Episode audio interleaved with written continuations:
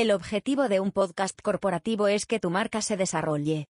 Tener una marca que genere valor en sus clientes es, sin duda, avanzar en el escalón hacia el posicionamiento de tu marca y potenciar de manera indirecta las ventas.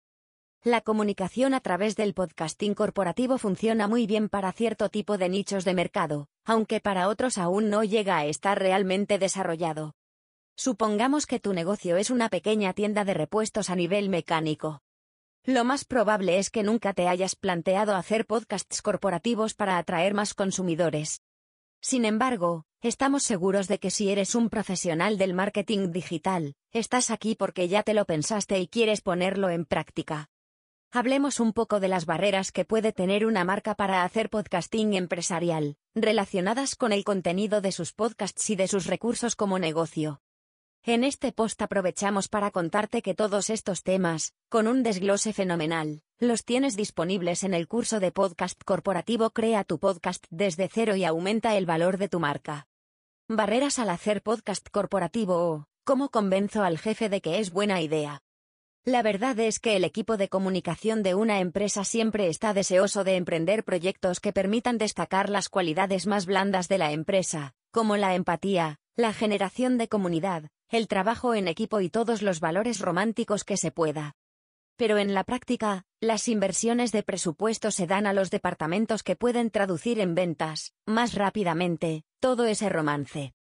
Por ello, en muchas empresas se ven proyectos de podcasts corporativos que han muerto en sus primeros episodios, pues el retorno de la inversión no se ha diseñado de una forma en la que se pueda ver cómo el branded podcast ayuda a mejorar las métricas de ventas.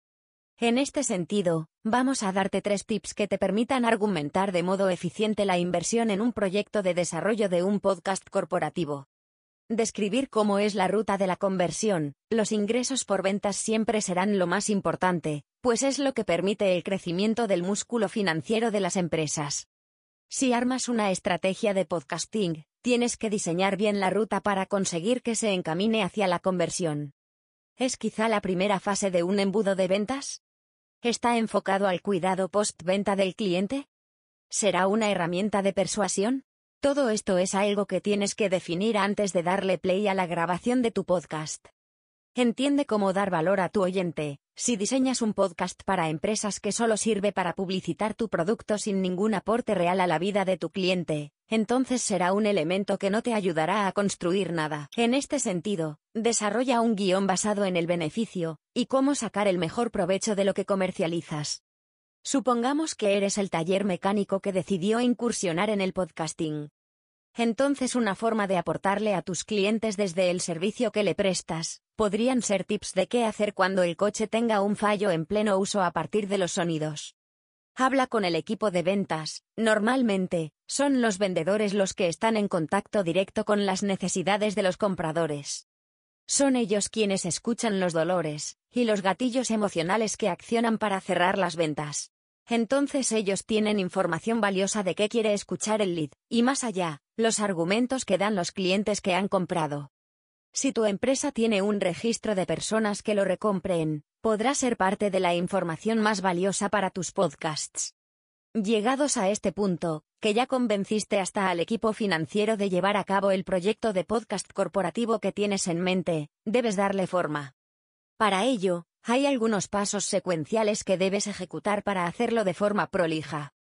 Cuatro pasos para generar fuego en los oídos de quien te escucha. En Internet hay millones de podcasts. Todos los que han querido difundir sus ideas, opiniones o talentos se han volcado al podcasting. Sin embargo, a nivel empresarial, no son la mayoría la que realiza estas actividades de difusión. El podcast corporativo de manera profesional y bien cuidada es, si se quiere, escaso. El 44% de usuarios de Internet afirman haber escuchado al menos uno esta semana. ¿Ya ves el potencial de los podcasts en español y corporativos?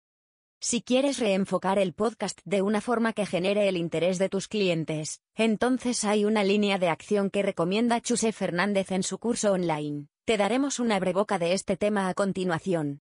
Todo parte de una idea, esta idea empieza a ser estructurada desde el equipo de comunicación, que a través de un poco de trabajo de campo, puede definir sobre qué y cómo hacer para aterrizar esta idea en un plan de acción rentable.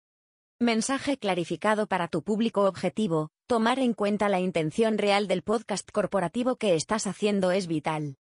Esto te va a dar una guía y una estructura de cómo comunicar lo que tu marca quiere decir. En esto se incluye el tono de tu mensaje y su cercanía.